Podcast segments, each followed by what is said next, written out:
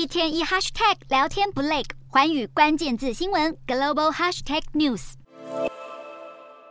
神秘气息的木乃伊是英国大英博物馆的镇馆之宝，但大名鼎鼎、古物汇集的大英博物馆却经传有员工监守自盗。大英博物馆发表声明指出，已经开除一名员工，因为发现有收藏品遗失、遭窃或者损坏，并且已经向警方报案。这些遭窃或者毁损的收藏品大多是小件物品，包括西元前十五世纪到西元十九世纪的黄金珠宝、半宝石和玻璃宝石等，都没有对外展出，主要用于学术研究。大英博物馆检讨表示，会加强安全机制，但这不是大英博物馆第一次有文物失窃。在二零一七年时，馆方承认在六年前遗失了一枚价值大约一百万美元的卡地亚钻戒，而且六年来对这项消息保密到家。历史悠久的大英博物馆在一七五三年成立，馆藏多达八百万件，尤其以罗塞塔石碑以及帕德嫩石雕等文物最有名。但有两千多名埃及考古学家联署要求英国归还埃及古文物罗塞塔石碑，并且痛批强行掳走罗塞塔石碑是帝国主义的做法。大英博物馆则说没收到埃及政府的正式要求，只是归还后也会产生不同问题。德国在去年归还二十件珍贵的贝南铜器文物给奈及利亚后，奈国总统将这批铜器转交给贝南王室的继承人。